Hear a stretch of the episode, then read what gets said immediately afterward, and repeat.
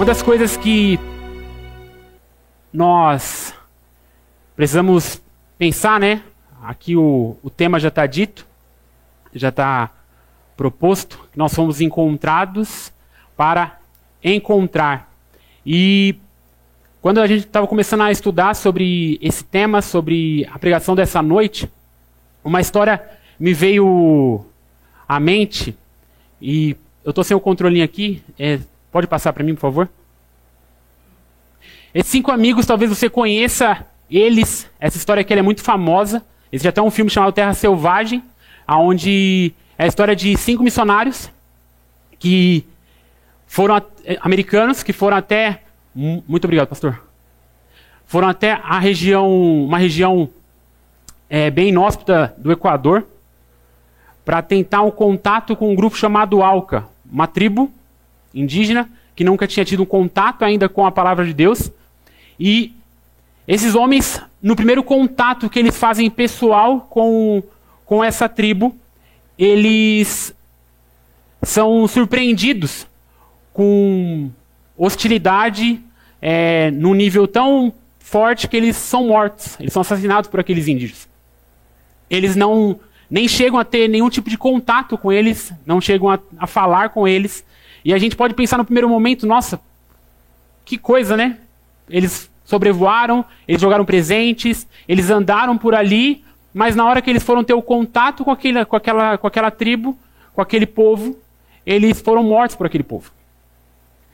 E todos ali são, são conhecidos, né? Talvez você já, já, já ouviu um pouco sobre a história deles, mas tem um especial, que é o do meio, o Jim Elliot, que ele ficou um pouco mais famoso, talvez, pela atuação da sua esposa, a sua viúva, que começou a produzir muito material e muito conteúdo literário, começou a ser muito ativa no, no reino de Deus.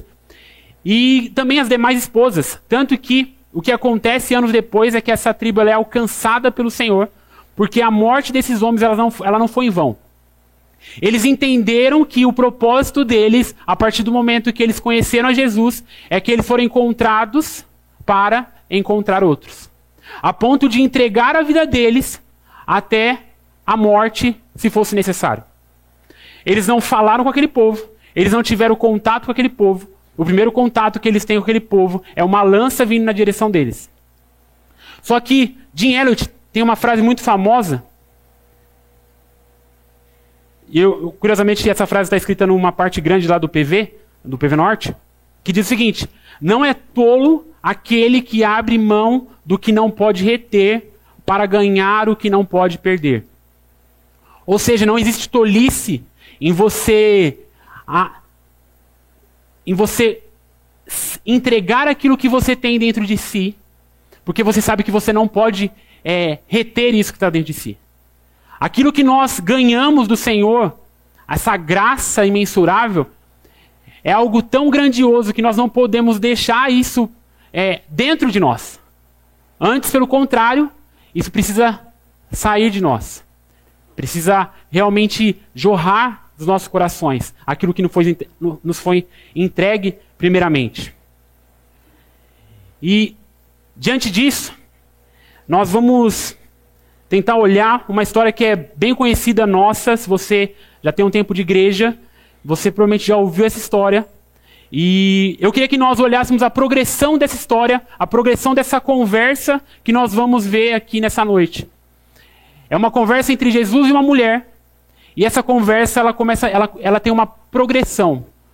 Ela começa de um jeito e ela vai seguindo num nível aonde ela vai crescendo onde ela vai tendo mais é, coisas vão sendo, vão sendo mostradas ali naquela conversa por aquela mulher. Jesus também vai falando, parece que a conversa ela vai tomando corpo e ela vai criando intimidade durante aquela conversa entre Jesus e essa mulher que nós já conhecemos, é a mulher samaritana. Então, se você está comigo aí, nós vamos ler. É um texto um pouquinho longo, mas me acompanha aí, não desista. Vamos lá, a partir do versículo 1. Os fariseus ouviram falar que Jesus estava fazendo e batizando mais de. Oh, desculpa, João capítulo 4, versículo 1. Perdão.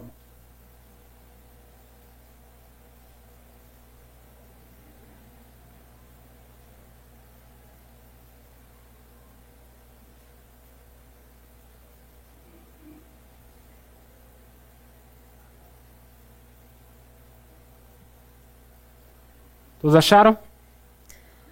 Amém? Vamos lá? Os fariseus ouviram falar que Jesus estava fazendo e batizando mais discípulos do que João.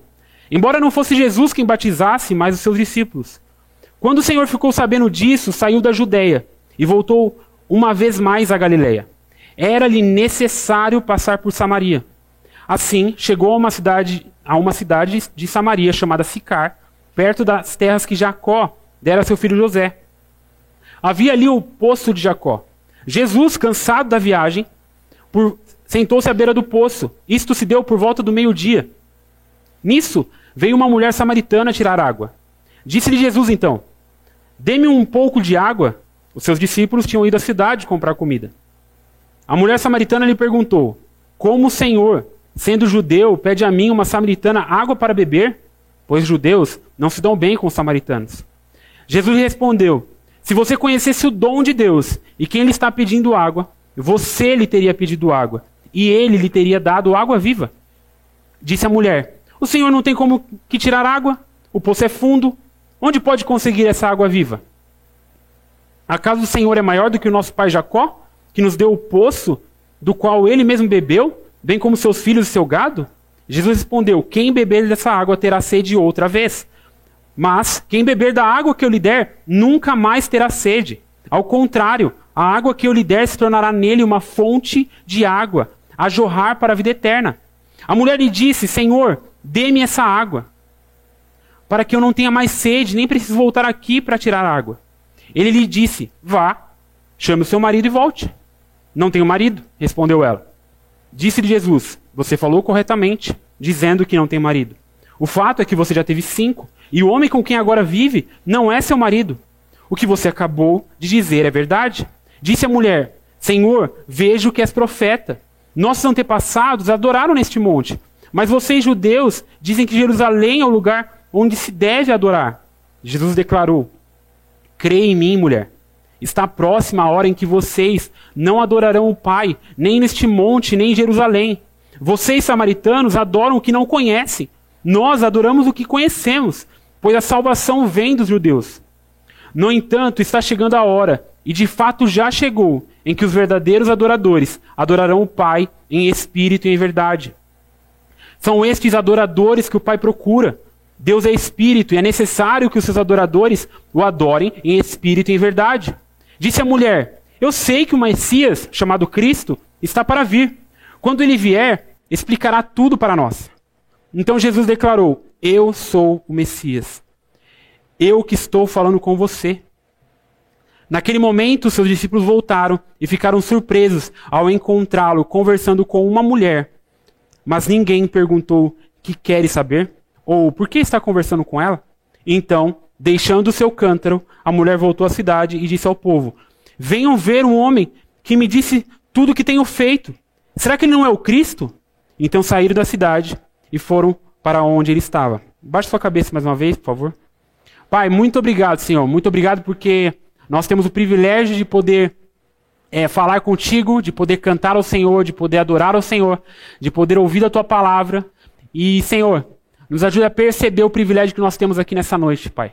Fala no mais profundo do nosso coração. Nos ajude a perceber, Pai, aquilo que talvez não, não, tenha, não estamos enxergando no momento, Pai. Que Teu Espírito Santo nos direcione e que a Tua palavra possa ganhar espaço, Pai, nas nossas mentes, nossos ouvidos, nosso coração, Pai. Tira qualquer desatenção, qualquer coisa externa, Pai, que talvez tenha tomado nosso coração e nos ajude, Pai, a, a falar, a, a entender e a ouvir, Pai. Ouvir aquilo que o Senhor quer falar nessa noite. Em nome de Jesus. Amém. Essa, essa história aqui, ela, esse encontro, ele é bem improvável. Se trata de um encontro muito improvável. Ele tem várias nuances. Mas o que a gente tem que perceber de imediato é que Jesus, ele é o nosso modelo. Ele é como se fosse um prisma, no qual onde nós olhamos e por meio dele nós conseguimos direcionar a maneira como nós falamos com qualquer pessoa. Jesus aqui está num contexto totalmente improvável. essa, essa cena aqui, a gente vai conversar um pouco mais sobre isso. Isso é totalmente provável. Quem já viu um prisma e o efeito que ele causa é uma luz refrata por meio daquele, daquele, daquela forma geométrica e você tem uma dimensão de cores ali que é, que é transpassada ali por, por, por essa, é, por essa forma geométrica, aí, como você está vendo na imagem. E eu queria que nessa noite a gente tomasse como modelo o modelo de Jesus, de como ele fala com pessoas, de como ele ama pessoas, de como ele se interessa por pessoas, e que essa nossa forma de, de entender e de falar, que talvez é, ainda falte um pouco mais, é, e cada um aqui sabe né, dessa, é dessa área que nós estamos falando, sobre evangelismo, missões, essa, essa temática dessa, dessa pregação, que nós olhamos, podemos, possamos olhar para Jesus e se deparar como que ele agia, como ele falava, como ele se portava quando ele se direcionava aos perdidos. Então, entender a progressão dessa conversa aqui para nós, ela é muito importante, porque ela nos vai, nos vai nos ajudar a compreender se eu tive a mesma resposta que aquela mulher demonstra, e nós vamos chegar até o final e perceber isso, e também se e como eu tenho compartilhado as verdades do Evangelho, conforme esse modelo apresentado por Jesus. Então, para isso, a gente vai tentar seguir uma linha cronológica nesse texto, e diante disso, a gente pode perceber que a primeira o primeiro ponto dessa cronologia dessa conversa é que existe uma necessidade. Existe uma necessidade lá fora. E aqui nesse texto é interessante porque quando a gente começa lendo, Jesus ele está saindo da, da Judéia em direção à Galileia. Ele precisava seguir até aquela, aquele, aquela outra região ali de, de Israel. Só que para isso, ele precisava passar por uma região. Como você pode ver aqui, essa linha verde ela traça o caminho normalmente que o judeu, religi o judeu religioso tradicional utilizava para sair da Judéia e chegar até lá em cima a Galileia. E você tem ali Samaria no meio. Só que você pode ver pela linha vermelha que o caminho normal era ele se fazer um caminho em linha reta. Normal, qualquer pessoa que é, viaje sabe que a linha reta ela sempre nos leva ao nosso destino de maneira mais rápida. Porém, o judeu normalmente ele atravessava o Rio Jordão e ele caminhava pelo lado direito ali do rio, em direção àquela cidade. Isso acontece por quê? Porque Samaria, e aqui a gente tem pequenas informações, Samaria é um lugar que era totalmente execrado pelos judeus ali da Judéia, da Galileia. Era uma região totalmente é, ignorada, era uma religião considerada impura. Por quê? Se a gente volta um pouquinho lá em Gênesis 33, depois se você quiser, você pode anotar, você vai, a gente vai ver como é que essa, essa região ela começa a fazer parte da história do relato bíblico. Então, em Gênesis 33 a gente vai ver que Jacó, ele compra umas terras e e ele toma aquelas terras ali, é dele. E um tempo depois ele dá essas terras ao seu filho, que é o que até a gente já viu aqui na nossa leitura. Só que esse local, é, depois que o reino se divide, nós temos o reino do norte, o reino do sul, cativeiro, toda aquela história que nós é, vemos ali no livro de Reis. E em 2 Reis 17 a gente tem esse relato. O que acontece, se você ler também o livro de Amós, o profeta Amós também vai falar, é, o profeta Amós ele fala acerca do que viria a acontecer com a região de Samaria. E ali a gente vê que Samaria é tomada pelo reino assírio. Então, o, imperador assírio, primeiro lá chamado Salmanéser, ele toma a região ali de Samaria e depois um, um, imperador com um nome meio estranho, chamado Sargão II, ele continua essa tomada. E o que ele faz de maneira bem estratégica, como um, um, um bom imperador do mal? Ele abre ali as fronteiras e ele recebe vários povos de várias culturas. E aquilo começa a gerar um sincretismo religioso. Então os judeus começam a se relacionar com esses povos que vêm de outras regiões, e você encontra isso lá em 2 Reis 17. Esse, isso começa a gerar toda uma bagunça religiosa, aquilo que era só o judaísmo que eles praticavam, uma vida ali dedicada ao Senhor, começa a ser misturado e um sincretismo completo ocorre naquele local. Ou seja, eles misturam os ensinos de Deus com, com o ensino de outros povos. Então, isso começa a gerar uma grande bagunça. E aqui a gente tem o fim do, do, do conhecido Reino do Norte. Então, diante disso, diante dessa realidade, havia uma necessidade, necessidade. E a gente percebe aqui que tem um. No versículo 4, você olhar, o, o autor aqui, João, ele fala que era necessário que Jesus passasse por Samaria. E aqui esse necessário aqui não era que ah, Jesus precisava economizar o tempo, porque né, o dinheiro do, do 99 estava muito alto, né? Ou porque o, o, o, meio de transporte ali custeava muito, era muito caro para fazer. Não. Existe um propósito divino aqui, nessa necessidade que é colocada aqui pelo apóstolo João. Dentro do, do plano de Deus, era necessário que Jesus passasse por ali. Isso já nos dá uma certa é, pista de que algo aconteceria nesse dia. Então, existe uma necessidade. E essa necessidade, irmãos, é, talvez não tão clara como a gente vê aqui escrito em João, existe hoje também. Existe uma necessidade para fora dessas portas aqui. Pessoas estão necessitadas de conhecer o Senhor Jesus. E ainda que a gente não olhe e fale, ah, mas eu não recebi uma, uma declaração tão clara aqui. Mas se a gente volta lá em Mateus 28, aquela declaração é o que nós temos aqui. É essa necessidade, essa necessidade. Nós precisamos. Por quê? Porque existe pessoas lá fora que têm uma necessidade. Então é necessário que nós entendamos isso aqui e prossigamos em direção àqueles que estão perdidos. Mas essa conversa aqui, ela tem é, nuances que continuam aqui. E uma das coisas que Jesus mostra aqui de maneira bem singular e bem simples até, é que Jesus ele nos mostra o um modelo de como nós devemos e nós precisamos nos ambientar. Porque Jesus, na hora que ele chega diante daquela mulher, ele senta ali do lado dela e ele faz uma pergunta simples. Ele fala assim: Você pode me dar um pouco de água? Porque Jesus estava cansado, irmãos. E lembra, Jesus é 100% Deus, 100% humano. E ele, naquele momento, ele fica sentado ali enquanto seus discípulos vão até Samaria, o que já mostra a influência de Jesus na vida daqueles homens, porque eles iam lá para negociar, para conversar com homens que já eram considerados impuros, e ele se senta ali. Então ele conversa com essa mulher. E às vezes a gente fica pensando, né, nossa, é tão complicado puxar assunto com uma pessoa lá fora, né? amanhã, segunda-feira, no ponto de ônibus, ou na porta da escola, ou no meu trabalho, na minha faculdade, ou na minha escola. Mas Jesus ele mostra uma forma simples. Você pode me dar um pouco de água? E daqui ele começa a discorrer a sua conversa. Só que aquela mulher, ao receber aquela resposta, e você pode acompanhar aí comigo, ela acha estranho aquilo. E no versículo 9 ela pergunta: Como é que pode você, sendo judeu, falar comigo? E aqui, irmãos, a gente percebe que Jesus ele, ele se ambienta e ele supera essas barreiras sociais e, e culturais. E ele poderia chegar aqui e talvez dar aquela famosa carteirada, sabe?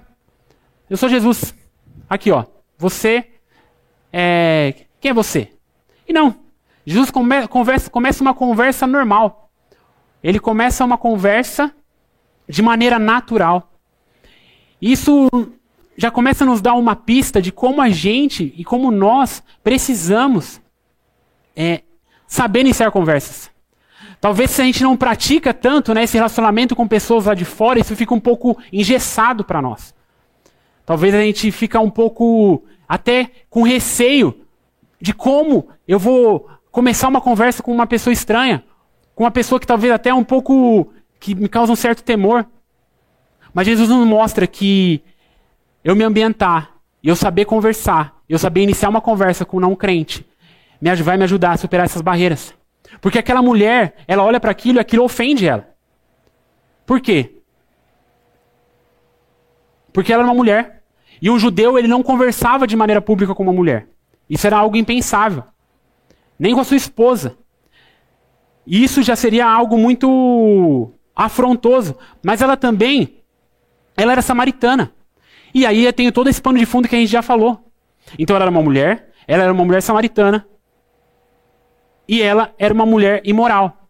E aqui o texto ainda não apresenta isso, mas o texto nos dá informações que nos dão essa, essa pista de que o horário que ela estava ali para tirar aquela água não era um horário apropriado para uma mulher é, culturalmente aceita.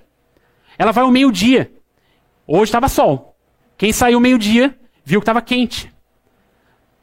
Só que pensa esse sol ali, na região ali da, da Judéia, na região, na região ali da, de Samaria. O clima que é diferente, árido, desértico.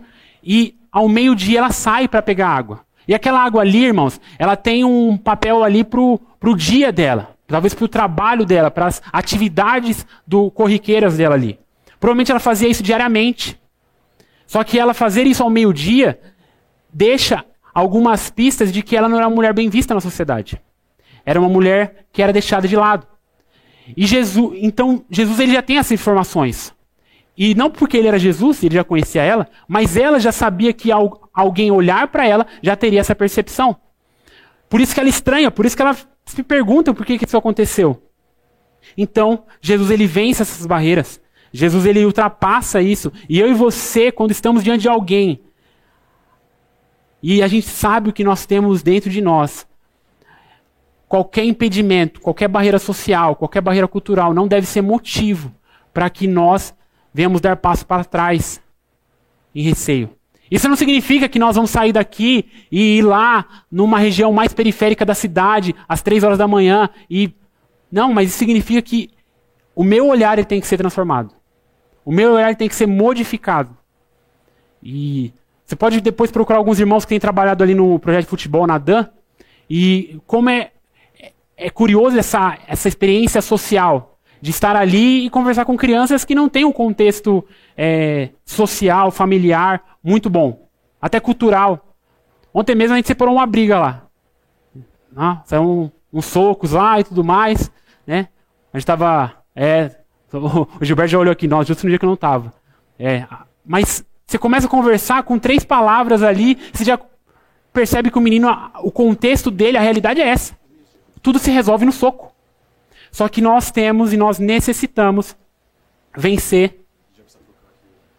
Obrigado, Cris.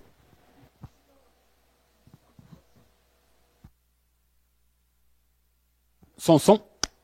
Isso mostra para nós que nós precisamos vencer essa barreira. E essa é a progressão de, dessa conversa, é isso que nos revela diante daquilo que nós estamos vendo. Só que a conversa ela segue um caminho e ela começa a ficar um pouco mais aprofundada. Porque Jesus responde para ela: se você conhecesse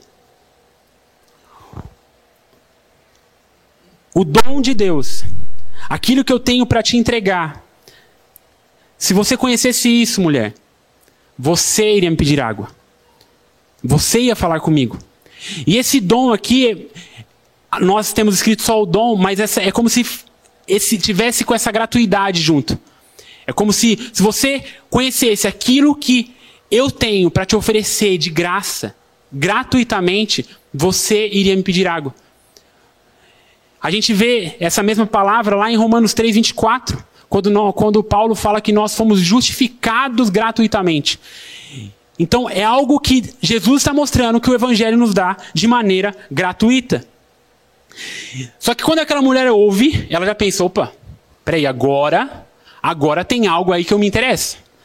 Agora isso mexe comigo. Agora isso me agrada. E aqui a gente vê que a conversa gera interesse. Ela, ela sente sede. E aqui, essa, o elemento da água ele é, muito, ele é muito curioso, ele é muito rico, porque nós temos uma sede mesmo que ela sente, porque ela não quer mais ter que voltar naquele poço para pegar água todos os dias. Será que Jesus tem uma nova tecnologia de como conseguir água? E a gente sabe que não. Mas ainda na cabeça dessa mulher, é isso que, para ela, ela está entendendo. E normalmente, irmãos, é isso que vai acontecer nas nossas conversas. Porque ela está diante daquele poço. Ela está diante daquilo que ela que foi tradicional para ela a vida toda.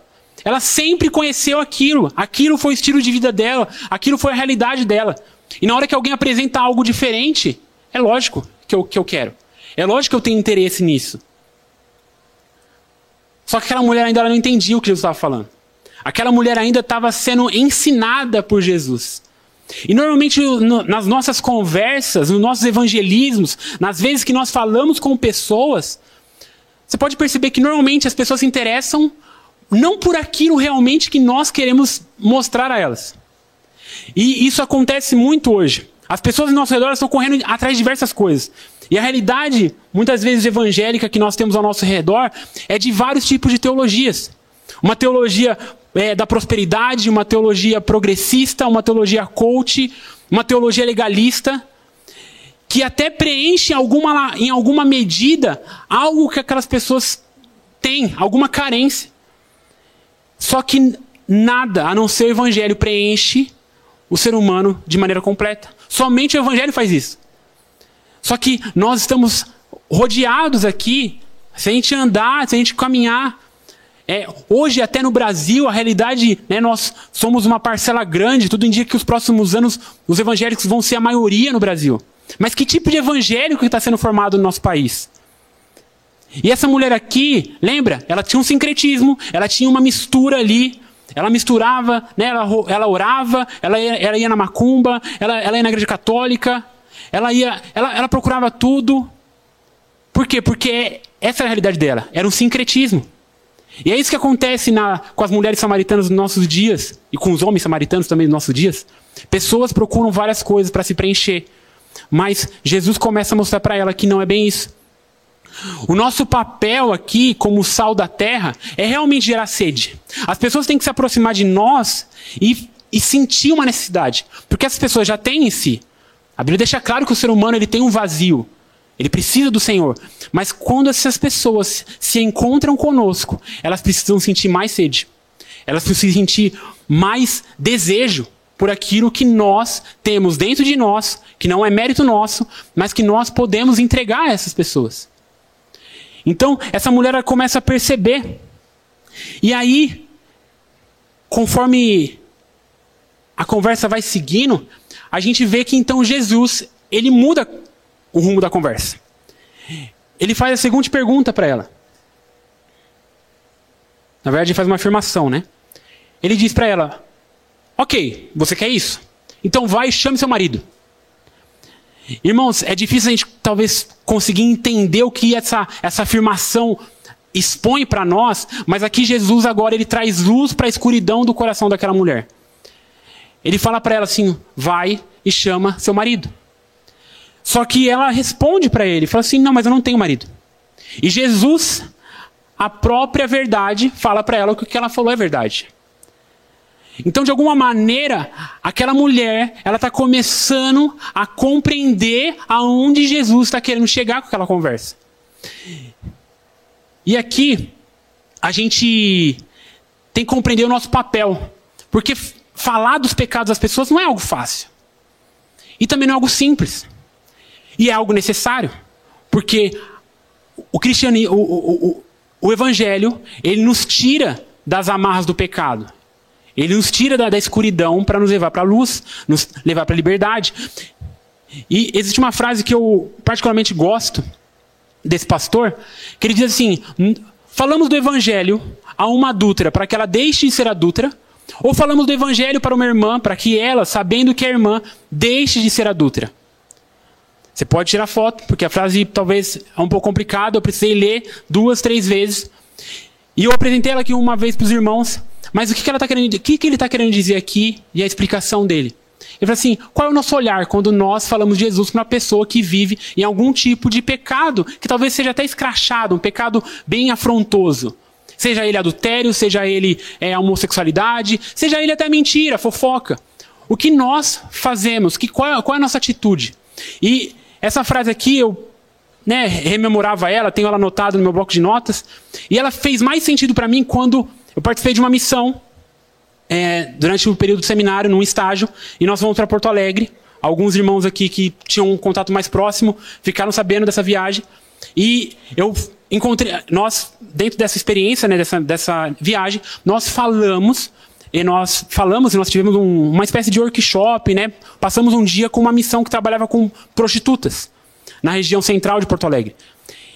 E na hora que nós adentramos o ambiente ali, junto com os missionários e tal, e ele já tem essa, esse relacionamento. Na hora que você vê aquela realidade, você se depara com aquilo, é muito difícil, gente, você não querer que aquela pessoa somente deixe aquela vida. Isso talvez seja o caminho mais fácil, mais simples e lógico, seria, seria muito bom. Mas o evangelho ele vai para além disso. O evangelho ele traz luz para as pessoas, para que as pessoas cheguem à salvação. Então a vida delas seja modificada, não de fora para dentro, mas de dentro para fora. Porque Paulo, lá em 2 Timóteo 2,10, ele fala que eu sofro pelos eleitos, para que esses cheguem à salvação. E, irmãos, Paulo não tinha uma bola de cristal, ele não olhava e tinham setas apontadas pelos eleitos, então, para não perder o tempo, eu vou naquele ali, eu vou ali no, no Samuel ali, porque ele já tem uma setinha de eleito. E eu vou falar com ele para que ele chegue à salvação. Não, Paulo, ele olhava todas as pessoas e ele, ele pregava. Porque quando nós olhamos as pessoas de maneira distante, de maneira é, muito é, quase que automática, né? Vamos sair agora, não agora é o momento de evangelizar. Não, Paulo tinha isso dentro de si, a gente vai ver isso nas cartas, a gente vai ver isso na, na, narrativa lá em Atos, como Paulo tinha isso dentro dele, esse desejo missionário de falar de Jesus. E ele olhava as pessoas, enxergando elas e a, se aproximava. Ele criava relacionamento. Porque é muito fácil nós sermos pessoas que acusam. E isso pode ser uma forma de trazer luz à escuridão acusando. E muitos de nós já fizemos isso. Quando nós trazemos luz ao pecado.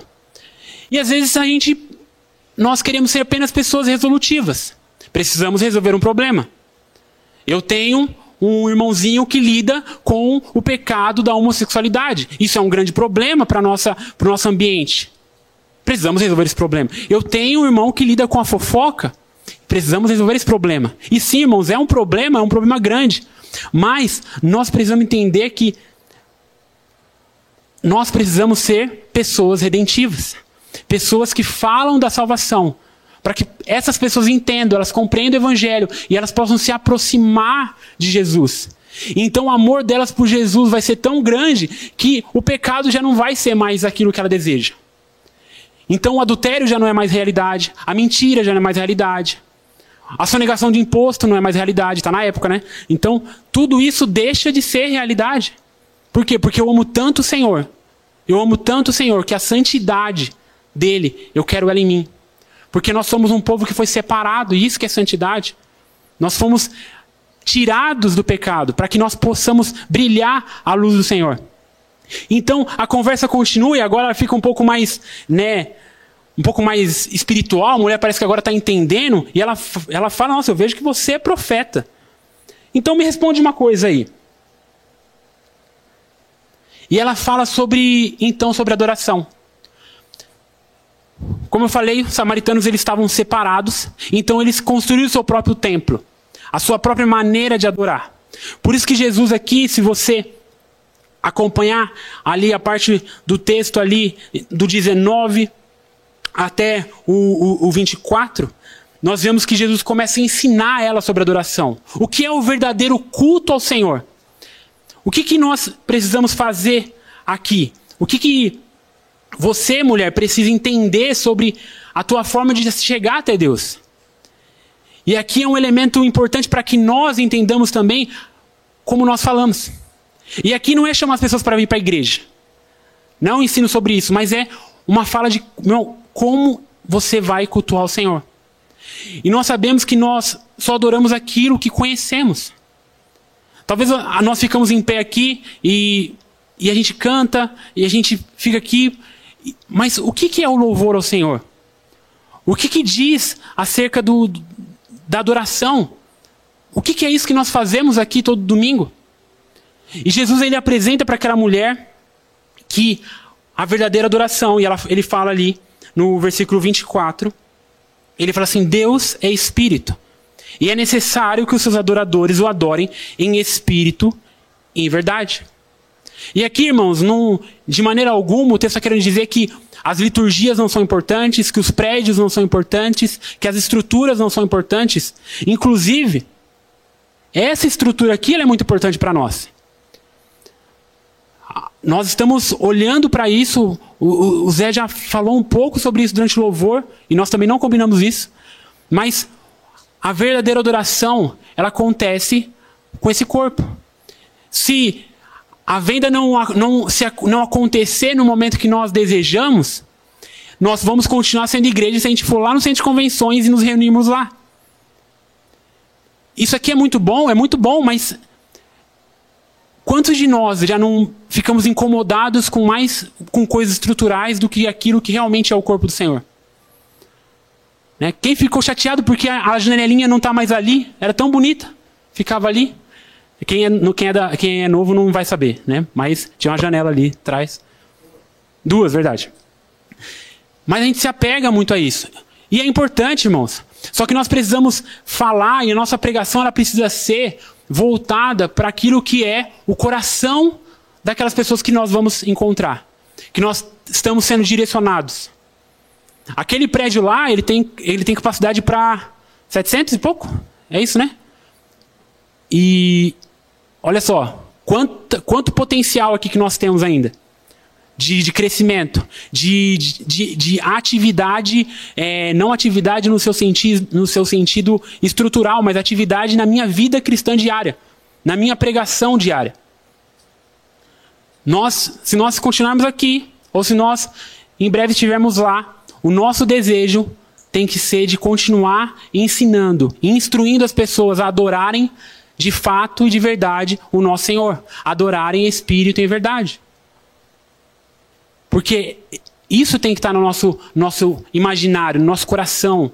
Isso tem que ser a nossa forma de falar. Infelizmente, às vezes a gente perde um pouco isso. A gente acaba mais colocando luz sobre as figuras externas do que aquilo que realmente está dentro do nosso coração. Então Jesus ele está ensinando, ele está doutrinando aquela mulher de uma maneira muito é, valiosa e, de, e muito profunda. Só que no final daquela conversa, aquela conversa termina apontada para aquele que realmente iria chegar até o mais profundo do coração daquela mulher, que é Cristo. Você que está aqui, você sabe o dia que você foi encontrado pelo Senhor, é, se, você já tomou uma decisão por Jesus. Talvez você sabe o dia, você sabe a hora, você sabe o local, mas eu tenho certeza que você sabe que a conversa só acabou quando você falou assim: Eu quero esse Jesus para minha vida. Eu quero Cristo reinando em meu coração. E é isso que a conversa é, se direciona. Porque então, nós vemos que a, mulher, ela, ela deu passos ali no entendimento dela, dentro de tudo aquilo, daquele pano de fundo que ela está inserida, mas no versículo 25 ela diz: Eu sei que o Messias, chamado Cristo, está para vir. Quando ele vier, explicará tudo para nós. Então Jesus declarou: Eu sou o Messias. Eu que estou falando com você. Eu sou. Jesus ele se, ele se identifica com essas duas palavrinhas aqui, da mesma forma que Deus se identificou para Moisés lá no início do livro de Êxodo. Quando Moisés pergunta para ele quem era, eu sou. Eu sou o que sou. Eu sou Deus. Eu estou falando com você. E aqui tudo indica que essa é, é a primeira vez que ele fala, que ele, ele diz que ele é o Messias, que ele se declara e ele escolheu a mulher samaritana, imoral, para falar a maior afirmação do Evangelho. Jesus é Deus. Então ele fala isso para ela. Jesus abre os olhos daquela mulher.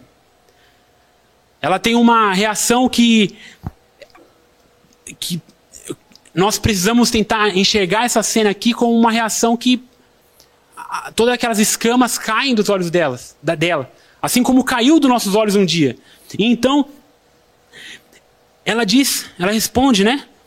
Nós temos um inteirinho aqui onde fala que naquele momento os seus discípulos começam a voltar e, e João ele, ele tem um ele tem uma, uma característica muito, muito interessante da escrita dele, que ele meio que explica o que está acontecendo na cena.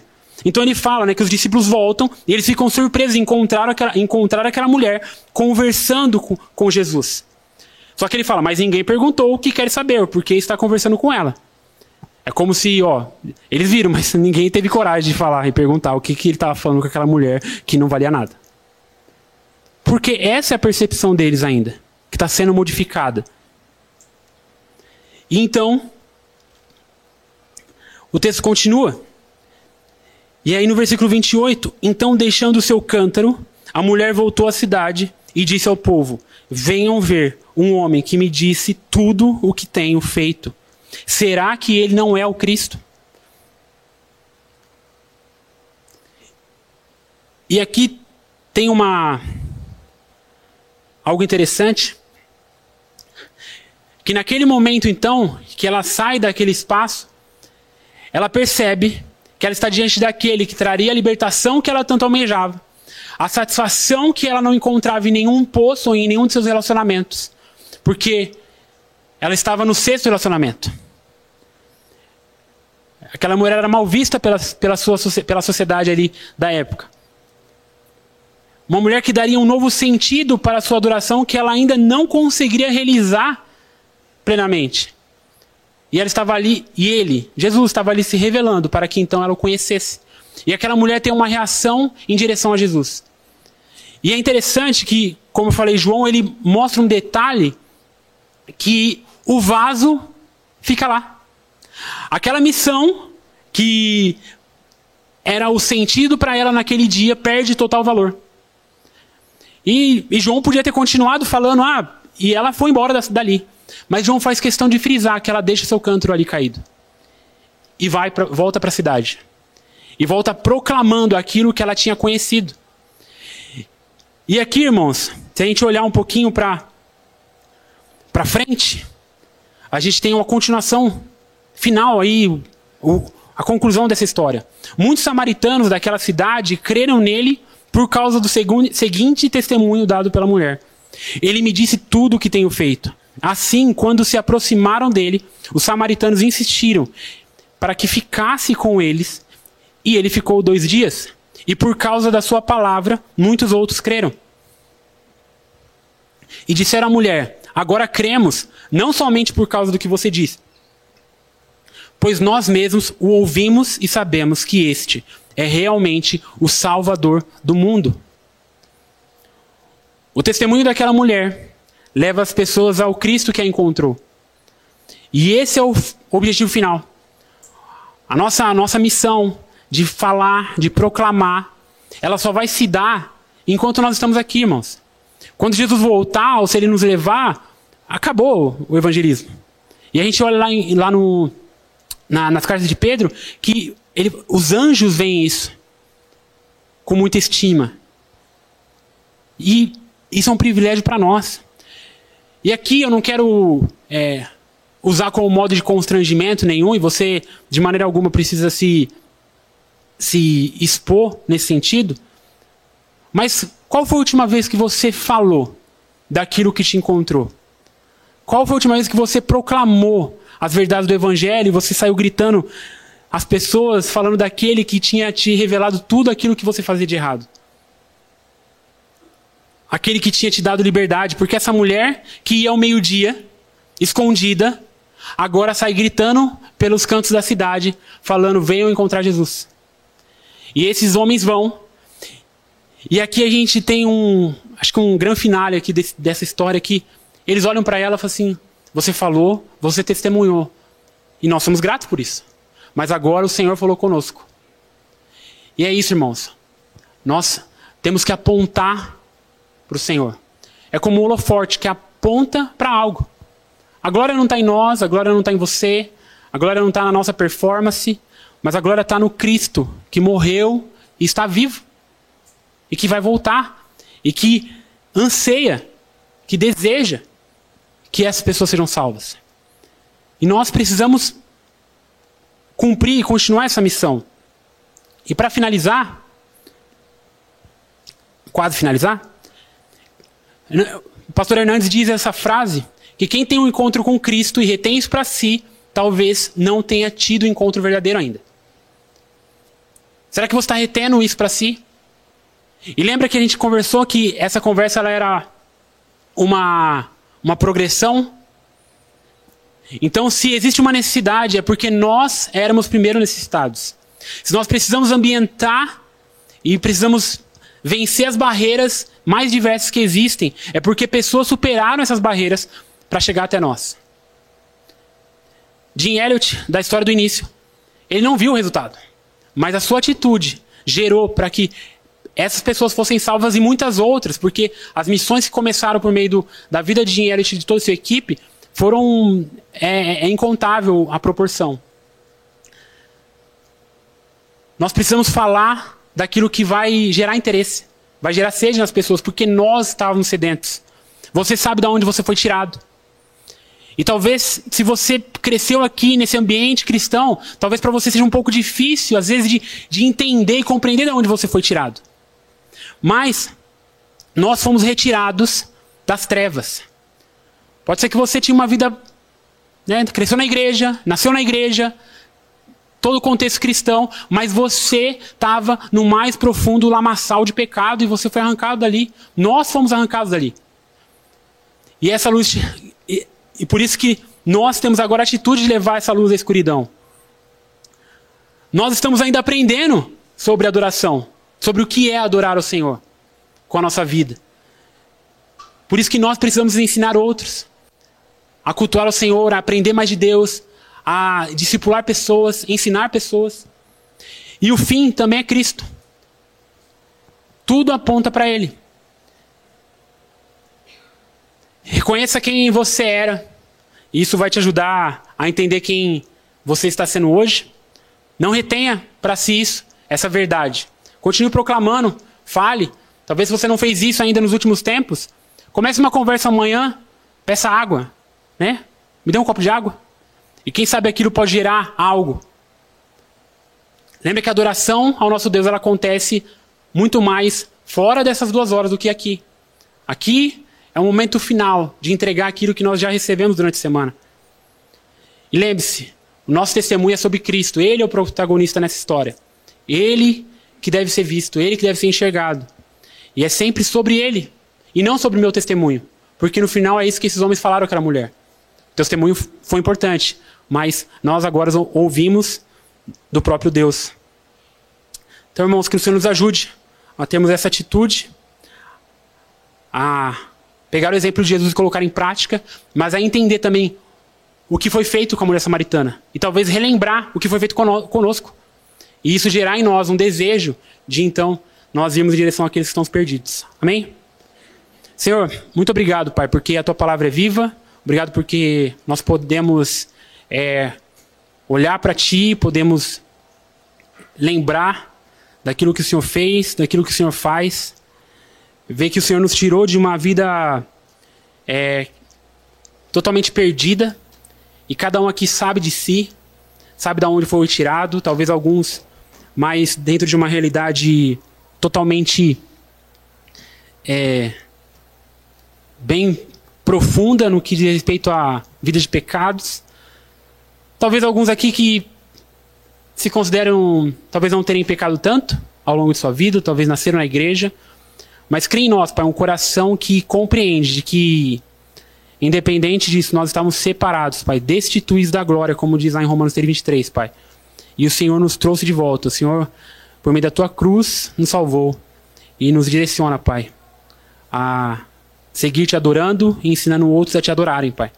E apontando para o Senhor, que é o protagonista de toda essa história e que deve ser visto, deve ser compreendido e que pessoas venham conhecer o Senhor por meio da nossa vida, por meio do nosso testemunho. Essa é a nossa oração em nome de Jesus. Amém.